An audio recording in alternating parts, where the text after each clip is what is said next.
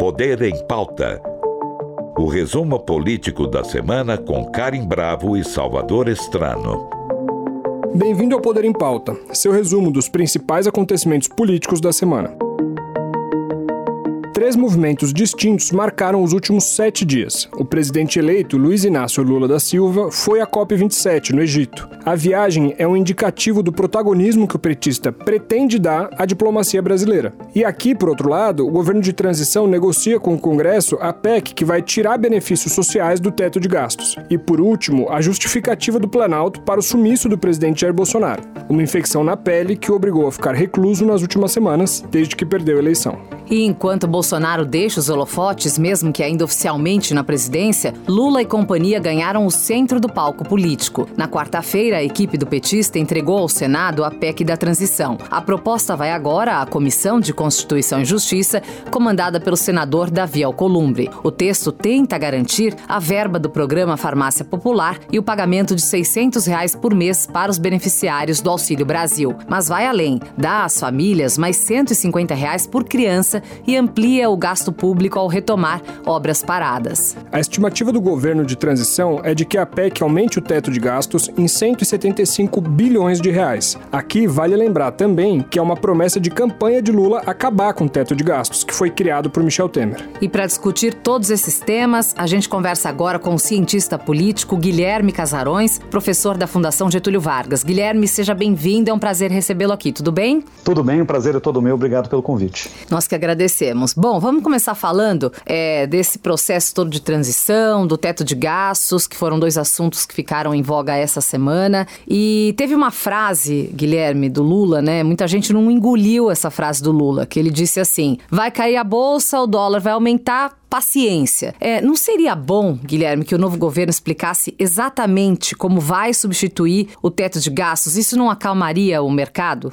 Olha, isso acalmaria o mercado e isso, inclu inclusive, traria mais para próximo do, do, novo governo um conjunto de economistas de alto nível que apoiaram Lula tanto no primeiro quanto no segundo turno e que agora estão criticando abertamente essa falsa dicotomia que o PT tem criado entre, de um lado, o teto de gastos e, do outro lado, é, os gastos sociais. Né? Inclusive, o argumento que se, se tem lido por aí é o de que é, a política fiscal do governo é também uma forma de melhorar a vida dos pobres e de garantir é, esses benefícios para a sociedade no longo prazo. Eu acho que o que falta a, ao governo Lula e ao presidente da República em particular é um pouco de cautela nessas, é, nessas falas é, mais espontâneas que a gente vê, né? Num, num, contexto de transição muito conturbado, que é o que a gente está vendo, com pessoas ainda na rua, com o presidente Bolsonaro em absoluto silêncio com relação ao próprio resultado das eleições. O PL, outro dia, é, sugeriu né, entrar com um pedido para anular as eleições do segundo turno. Então, é, tem tanta coisa acontecendo que eu acho que é, o, o grande papel do presidente Lula nesse contexto e da sua equipe de transição, obviamente, seria o de conter danos e o de moderar um pouco o discurso, dado o contexto muito difícil que a gente está vivendo. Então, me parece que falta um pouco desse tipo de é, sensibilidade. Olha, o presidente Lula é um político muito habilidoso, então, é, pouco do que ele fala é, não é calculado ou não tem é, alguma reflexão anterior. Mas eu acho que nesse caso ele pode é, é aproveitar um momento de transição em que, em que ele ainda tem um conjunto de apoiadores muito sólido é, dentro desse contexto político mais amplo para poder contemplar essas forças econômicas, essas forças de mercado que fizeram de alguma forma concessão em apoiar a candidatura é, do presidente Lula, mas que podem ser empurradas muito rapidamente para a oposição, antes do tempo, antes que o próprio Lula tome posse. Então, é, eu entendo a fala dele, eu entendo que, no fim das contas, nenhum governo pode ser vítima é, de uma pressão vinda dos chamados mercados, etc. Mas, ao mesmo tempo, eu acho que nesse momento não custaria que o Lula medisse um pouco mais essas, é, essas suas colocações para poder manter a base unida no momento em que tudo que a gente precisa é passar por essa transição conturbada de maneira mais tranquila, até pelo menos 1 de janeiro. Professor, agora eu queria continuar aqui nesse nosso papo sobre a PEC da transição para entender se existe um Brasil possível em 2023 sem o farmácia popular e sem o teto de gastos a 600 reais. Isso por quê? Porque o orçamento que está sendo discutido hoje no Congresso não, não viabiliza nenhuma dessas duas coisas. A gente teria um, um Auxílio Brasil que voltaria a 400 reais e o farmácia popular passaria a não ter nenhuma verba. Olha, acho que esse é o grande dilema que o, o governo de transição vem enfrentando. O presidente Bolsonaro, é, ele aprovou um orçamento muito limitado para o ano que vem e ele próprio furou o teto de gastos algumas vezes ao longo desse processo, sobretudo no contexto eleitoral. Então, é, eu entendo, por um lado, a posição é, do Lula e dos seus assessores de que é, encaminhar a questão do teto de gastos agora é, nada mais é do que corrigir equívocos e problemas criados pelo atual governo. E de fato existe, ou parece haver, um, uma ideia meio ambígua de dois pesos e duas medidas, porque cobra-se muito pouco do governo Bolsonaro em termos, de, é, em termos de, de, políticas fiscais, por exemplo. Muito pouco se falou de tudo que ele fez, até para ser eleito nesse contexto agora mais recente, e cobra-se muito de um governo que ainda não tomou posse. A negociação da PEC do teto ela é fundamental para poder viabilizar coisas que, além de terem sido marcas do governo Lula ou dos governos do PT, políticas sociais importantes, né? inclusive é bem provável que o Auxílio Brasil já seja renomeado com Bolsa Família, Farmácia Popular. Acho que tem uma outra questão que é a seguinte: o, o, a, a própria campanha do presidente Lula girou em torno da ideia de que o grande problema, ou principal problema a ser endereçado pelo próximo governo seria a questão da fome e da pobreza. Não existe como você endereçar essas questões sem uma revisão ampla das políticas sociais que foram desregulamentadas, que foram desmontadas em alguns casos ou simplesmente extintas durante o governo Bolsonaro. Então, é, eu entendo que a discussão ela tem que caminhar não necessariamente para violação sistemática do teto de gastos, mas para uma, uma tentativa de reenquadrar essas políticas sociais dentro daquilo que hoje o governo permite, é, que hoje hoje o Congresso permite que o governo gaste. Por isso que a PEC é tão importante e por isso que os debates estão girando hoje na transição, todos em torno disso. Né? Só que, ao mesmo tempo, é, é, eu acho de novo que o Lula tem que ter muita cautela para poder é, mandar os sinais corretos para as forças políticas que estão do lado dele, para as forças políticas que podem vir a estar do lado dele a partir de janeiro do ano que vem, ou seja, existe uma oposição, porque lançou candidatos de oposição à, à candidatura do Lula, que pode, de alguma forma, ser cooptada ou ser trazida para dentro do governo, e, portanto, os sinais e a cautela nessa hora é, é muito importante. Então Agora... a sensação que eu tenho é de que o Lula vai ter que, vai ter que calibrar um pouco o discurso para poder, inclusive, avançar essas pautas sociais tão cruciais para ele e que agora estão em risco porque tem um grupo aí de, de oposição, ou de uma oposição que está se formando agora, que é contrária a essa PEC né, da transição e que pode aumentar os gastos, portanto, com programas sociais. Agora, professor Guilherme, se o Lula já está né, tá careca de saber que é preciso ter estabilidade fiscal para ter uma boa política social, por que, que ele está insistindo em dar sinais? Sinais de que não vai respeitar nenhum limite de gastos, né? Nesse cenário que você mesmo colocou, que é um cenário ainda muito difícil. É, Lula não está dando um tiro no pé, não, ao quebrar pontos com o mercado antes de assumir e, e ficar com essa insistência e, e muitas vezes reagindo mal às críticas. Olha, eu acho que um dos grandes dilemas vividos pelo presidente Lula é que durante os seus oito anos de governo, ele foi criticado pela própria esquerda e mesmo dentro do PT por ter sido um presidente muito ortodoxo em termos econômicos, sobretudo no primeiro mandato, por ter observado uma série de, de parâmetros fiscais. Ele mesmo gosta de lembrar, volta e meia, de que o governo dele foi muito conservador fiscalmente, e de fato foi. Então, eu acho que ele conta, por um lado, com é, essa memória é, do que foram os oito anos de mandato, e sobretudo desde o início do governo em 2003, é, em que houve uma, uma política econômica muito austera, né? o tripé macroeconômico herdado do governo FHC foi observado quase que integralmente ao longo dos, dos anos de governo Lula. Claro que é, sob Dilma a coisa mudou um pouco, mas é, já que o Lula insiste tanto em, em, trazer a memória afetiva para o seu governo e não para o período PT como um todo, é, eu acho que ele quer ativar essa memória dizendo, olha, não, meu governo foi muito responsável fiscalmente e eu entendo essa posição. Qual que é o problema? O problema é que, para dar conta do outro lado do dilema, dessas críticas que foram feitas dentre a própria esquerda sobre as políticas econômicas do governo Lula, a despeito de toda a conquista social que, que, que se obteve naquele momento, é, ele fica sinalizando muito mais para esses grupos. Então, é, falar que ele não liga para a bolsa cair, para o dólar subir, ou falar que ele é, vai, vai furar o teto e que o teto não é importante, isso de alguma forma é direcionado para aquela militância do Partido dos Trabalhadores que Desde 2016, é, teve problemas com o processo político que culminou no impeachment da Dilma. Desde 2016 tem problemas com toda aquela agenda de reformas que foi aprovada já no início do governo Temer, inclusive o teto de gastos. Então eu acho que é uma, é uma tentativa de sinalizar para esse PT, está muito próximo, claro, do presidente da República, mas que tenderá a ter menos espaço num terceiro mandato do presidente Lula também. Então, a, a sensação que eu tenho, quer dizer, partindo da premissa de que o Lula é um político habilidoso, é de que dois movimentos que ele tem feito. Primeiro, os discursos, mais, esses mais espontâneos, né, contra o teto, etc. E os nomes que ele tem mobilizado para a transição, né, muitos desses nomes da área social, da área econômica, etc., historicamente ligados ao PT, eu acho que são sinalizações para esse grupo do Partido dos Trabalhadores e, claro, para a militância, de que terá elemento, haverá elementos de esquerda no governo.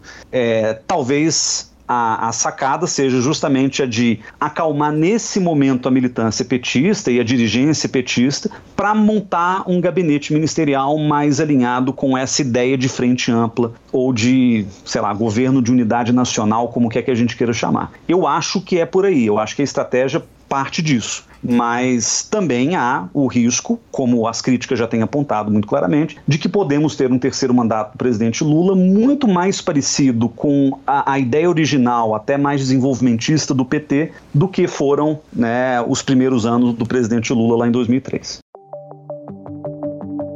Você está ouvindo Poder em Pauta o resumo político da semana. Professor, agora eu queria focar um pouquinho na, no, em como a PEC está andando no Congresso. Existe a possibilidade dos deputados falarem não e dos senadores falarem não para esse formato de PEC que, que tá aí, pensando que a população vai olhar para eles e falar: vocês negaram os 600 reais mais os 150 por família? E qual seria o peso disso, assim, sabe? Como, como é que tá o sentimento, a temperatura do Congresso sobre essa PEC? Olha, a gente tem que entender esse momento como uma transição também de legislaturas tem muito deputado que hoje está na Câmara e que a partir de, de, fevereiro do ano que vem não estará mais, março na realidade. Então, é, existe aí também uma discussão sobre qual é o compromisso de muitos dos deputados que estão aí hoje com as pautas para o futuro, já que eles não terão esse cargo ou, ou, esse mandato, aliás, ou estarão em outros lugares, seja no Senado, seja em governos estaduais, etc. Então, é, é, realmente há uma certa urgência por parte da equipe de transição de convencer este Congresso, essa legislatura, que inclusive é menos conservadora e é menos bolsonarista do que a próxima, para que se aprove é, é, essa PEC neste momento. É claro que o cálculo nesse caso, ele não é tão eleitoral porque as eleições já passaram. Então, é um cálculo de mais longo prazo, eu diria. Mas pesa também sobre esse Congresso a responsabilidade de viabilizar a continuidade de programas sociais importantes, não só para o governo Lula, seriam importantes para um próximo governo Bolsonaro também, caso houvesse.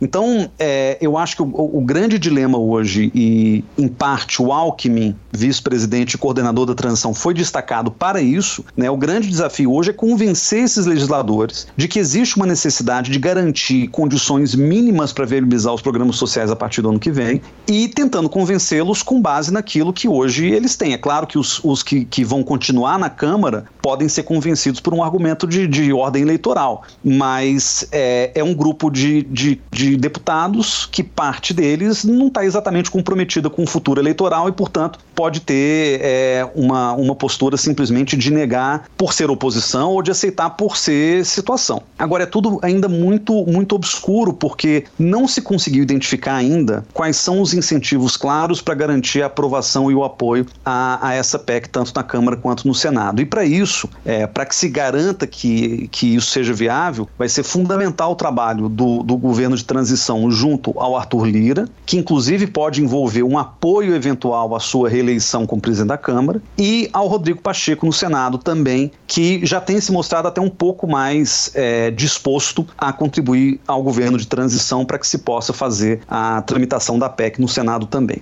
Professor, a equipe de transição, né, ela é a maior já montada. São 31 núcleos temáticos e 283 nomes, talvez isso já tenha até aumentado. É, é preciso mesmo agradar tanta gente assim, professor? Olha, eu acho que sim, Karen, porque nesse caso em particular a gente está falando de um governo de frente ampla, né? Talvez o primeiro grande governo de frente ampla que o Brasil tenha tido desde Tancredo Neves. Porque, afinal de contas, a gente está falando de um conjunto vasto de forças políticas que se juntaram à candidatura do, do presidente Lula para combater o bolsonarismo. O que significa que a gente tem pessoas que estão vinculadas a, a, essa, a esse governo, a essa nova ideia de governo, é, do ponto de vista partidário, político partidário. Existem nomes independentes importantes, né, como do economista Pércio Arida, do André Lara Rezende. Existem nomes em outros segmentos também, principalmente no segmento de desenvolvimento social, justiça, é, assistência social, que são pessoas da sociedade civil, que não necessariamente têm vínculos históricos ou partidários é, com, com o governo. Então, existe esse espírito de frente ampla que contempla forças políticas das mais variadas e sociedade civil também nas suas é, enormes variações, e de fato a transição reflete um pouco isso. É, a transição ela tem sido é, é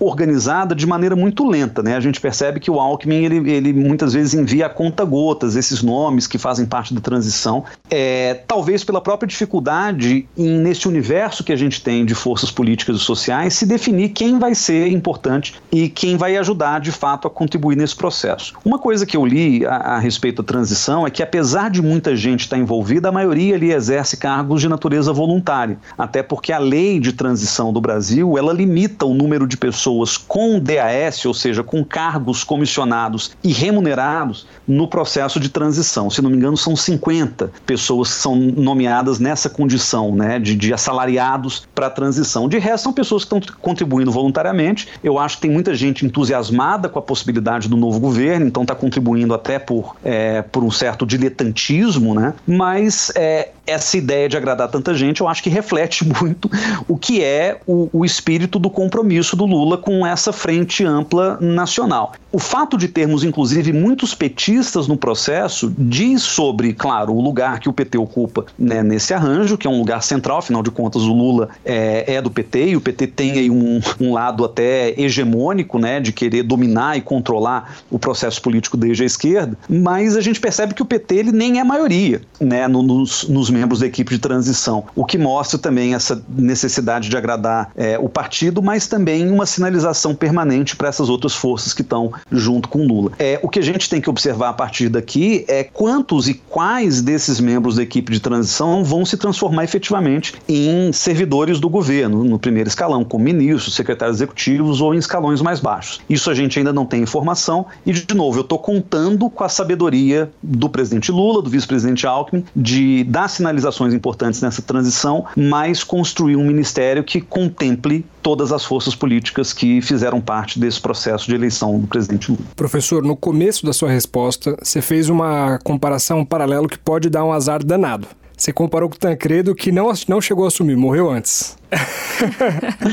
então, o, é, o Tancredo. O, bom, o, o, governo Sarney foi muito problemático, né? O Tancredo nem chegou a assumir, o Sarney assumiu no lugar dele. É, e com isso eu não estou sugerindo absolutamente nada, né? Muita gente está especulando sobre a, saúde do, sobre a saúde do presidente Lula, que me parece tá na, na, na, melhor das suas formas, né? Está lá no Egito agora. Então, é, eu, eu acho que, que a comparação é só no sentido do, do, do número de forças políticas que estavam envolvido no, no processo de transição da ditadura para a democracia democracia lá em 85. A gente viu, é, na, na, época, né, basicamente só havia um partido de oposição, que era o PMDB, que, que se transformou no partido de, de governo, mas era um PMDB que tinha alas das mais variadas, tinha todos os grupos políticos que estavam ali dentro, inclusive o PSDB nasce desse processo político de divórcio com o PMDB a certa altura da Constituinte. Então, eu acho que isso revela uma dificuldade, mas de alguma forma, é, até nos remete ao compromisso original do que é a nova república, né? Eu não quero filosofar demais, mas eu penso muito que, de certa maneira, o governo Bolsonaro representou uma quebra com o espírito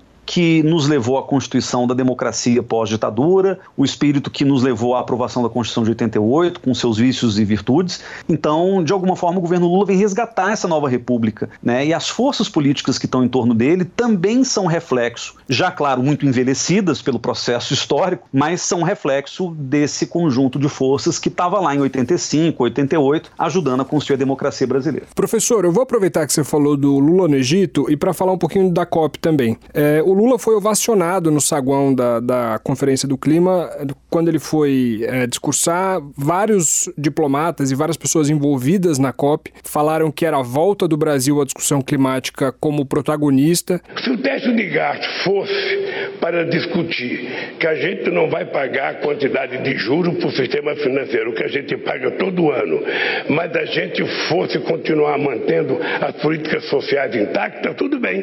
Mas não, quando você coloca uma coisa chamada teto de gasto, tudo que acontece é você tirar dinheiro da saúde, tirar dinheiro da educação, tirar dinheiro da ciência e tecnologia, tirar dinheiro da cultura, ou seja, você tenta desmontar tudo aquilo que faz parte do social. E você não mexe num centavo do sistema financeiro. Você não mexe num centavo daquele juro que os banqueiros têm que receber.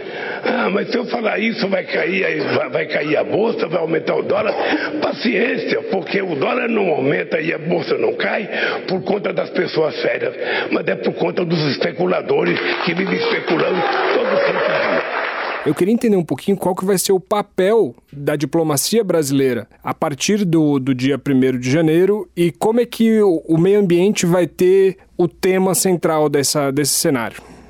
Olha, a, a, política externa e mais especificamente a diplomacia foram uma marca importantíssima do primeiro, da primeira passagem, né, do presidente Lula pela presidência da República. Né? Ele ficou muito conhecido, inclusive, pelo seu ativismo internacional ao longo daquele período, num momento, claro, muito diferente de hoje, em que o Brasil se colocava como uma potência emergente, em que o Brasil ainda tinha aspirações muito mais globais do que o que hoje nos restou no mundo. É, e o Lula parece querer reviver um pouco disso. É, eu não tenho dúvida de que a diplomacia é, será um elemento importante, para não dizer crucial, é, da formatação desse novo governo. É, em parte, o legado que o Lula pretende deixar é, depois desse terceiro mandato, eu acho que vai ser um legado internacional também. Né? A gente não pode esquecer de que o Lula saiu em 2010 da presidência com mais de 80% de aprovação popular. Dificilmente ele toparia assumir novamente a presidência para fazer um governo é, notadamente impopular. Parte, portanto, desse legado que ele quer deixar claro, tem a ver com políticas sociais, tem a ver com um legado ambiental é, para dentro, preservação da Amazônia, a volta do Bolsa Família, ampliação dos gastos sociais. Esse é um lado importante que também foi marca da primeira passagem dele pelo governo. Mas existe também um legado diplomático que lá no, no, no passado teve a ver com a criação dos BRICS, teve a ver com o ativismo brasileiro em temas é, multilaterais das Nações Unidas, como meio ambiente, direitos humanos. E eu acho que o Lula vai querer voltar também a enfatizar a diplomacia como uma peça-chave é, desse legado que ele vai construir. Como é que eu vejo esse legado? Primeiro, e a, a ida dele para a COP foi muito sintomática nesse sentido. Trata-se de um legado ambiental. Né? O fato de o Lula ter conseguido trazer uma desavença antiga do PT, a Marina Silva, para dentro da campanha. O fato de ele ter ao lado dele, além da Marina Silva, a Isabela Teixeira, que foi também ministra do Meio Ambiente no governo Dilma, eu acho que isso dá um peso muito grande para a agenda ambiental, que é, afinal de contas, um dos principais pontos de diferenciação entre o próximo governo e o governo que está aí. Né? O governo Bolsonaro teve, é, acho que de todos os temas é, polêmicos que nos legaram, inclusive, a condição de párea internacional, eu acho que teve um tema que foi particularmente controverso foi justamente a questão da Amazônia e do meio ambiente. É, o presidente Biden dos Estados Unidos é, falou da Amazônia, inclusive nos debates políticos lá em 2020 na eleição americana. É, havia uma crítica permanente ao presidente Bolsonaro pela maneira como ele vinha conduzindo as questões ambientais e o Lula, ele é, muito rapidamente se mostrou bem intencionado e muito disposto a reconstruir as bases da política ambiental brasileira. A visita dele ao Egito nesse momento tem muito a ver com isso. Eu diria que existe um outro legado junto a esse, que não necessariamente se confunde com esse. O legado ambiental me parece é, fundamental até para se pensar o longo prazo, né? Inclusive, nada que o Lula faça nesse momento vai trazer é, benefícios diretos e imediatos para o Brasil, porque a agenda ambiental é uma agenda para gerações. Agora, tem um outro tema dentro da diplomacia que eu acho que também é muito importante, que é a Venezuela, né? É, o, o Bolsonaro, além de ter abandonado a questão ambiental, ele abandonou o processo de integração regional da América do Sul, é, do qual o Brasil era liderança natural e foi liderança por várias décadas, né, desde a criação do Mercosul e já se vão mais de 30 anos. E o Bolsonaro foi o primeiro presidente da República que, além de desprezar a agenda de integração, ele chegou a hostilizar e a antagonizar líderes é, de países vizinhos, como Alberto Fernandes da Argentina, Gabriel Boric do Chile, Gustavo Petro na Colômbia, é, para não falar da Venezuela, por exemplo, que virou um grande saco de pancada do bolsonarismo ao longo desse tempo. E, e não sem razão, a Venezuela vive uma crise humanitária, uma crise econômica e política que tem que ser endereçada. E eu acho que o Lula ele está bem posicionado, né, como um presidente que teve um trânsito importante com Chaves lá atrás. Ele está muito bem posicionado para tentar deixar um legado importante no plano regional que é justamente o de encaminhar a questão venezuelana, tentar criar um, condições para reconciliação nacional, eventualmente para viabilizar a saída do Maduro do poder e a reconstrução da democracia venezuelana. E isso tudo vai ser trabalhado com muita cautela pelo governo Lula, justamente na compreensão de que se existe um grande legado de curto prazo da diplomacia brasileira para a região, é justamente o encaminhamento da questão venezuelana. Sem isso, vai ser muito difícil o Brasil voltar a pensar em integração regional, porque tudo acaba trombando no problema da Venezuela, que hoje é um problema político político de grande, de grande dimensão e que vem trazendo consequências humanitárias, inclusive para o Brasil, haja vista a questão das fronteiras, da migração venezuelana e etc. Então acho que esses dois temas, né, eles são diferentes, mas eles de alguma forma se comunicam dentro desse legado que o presidente Lula quer deixar para os próximos anos de governo. Poder em pauta. Professor, logo no início do Poder em Pauta, nós falamos sobre a reclusão do presidente Bolsonaro. E aí eu te pergunto: será que o sumiço do presidente da República alimenta essas manifestações né, que nós estamos vivendo e a ideia de que a derrota eleitoral pode ser revertida? Um exemplo disso é que nos bastidores do PL cogita-se, inclusive, como você colocou no, no começo do programa também, questionar oficialmente o resultado eleitoral. Olha, o silêncio do presidente Bolsonaro é, é reflexo de toda a narrativa que ele construiu ao longo desses últimos quatro anos sobre é, a integridade do processo eleitoral e sobre a sua indisposição de reconhecer o resultado das eleições caso ele perdesse. Então, em parte, muita gente especula sobre o estado de saúde mental do presidente, sobre né, o que, que, o presidente vai fazer, o que, que ele tem tramado nos bastidores, já que ele não fala nada há duas semanas. É, mas eu acho que a resposta é até mais simples, né? Assim, para além das especulações. O presidente Bolsonaro ele tá num, ele vive um dilema, ele está numa situação muito delicada do ponto de vista, inclusive, político, que é a seguinte: ele sai das eleições com um grande estoque de votos. 58 milhões de brasileiros votaram no presidente Bolsonaro. É, esse é um número é, é, maior do que o número de pessoas que o elegeu, é, que o elegeram em 2018. Ou seja, a gente está falando de uma figura que, mesmo fora do governo, será a liderança natural da oposição e da direita, né, para não falar extrema direita, até 2026. Então seria, inclusive, o candidato natural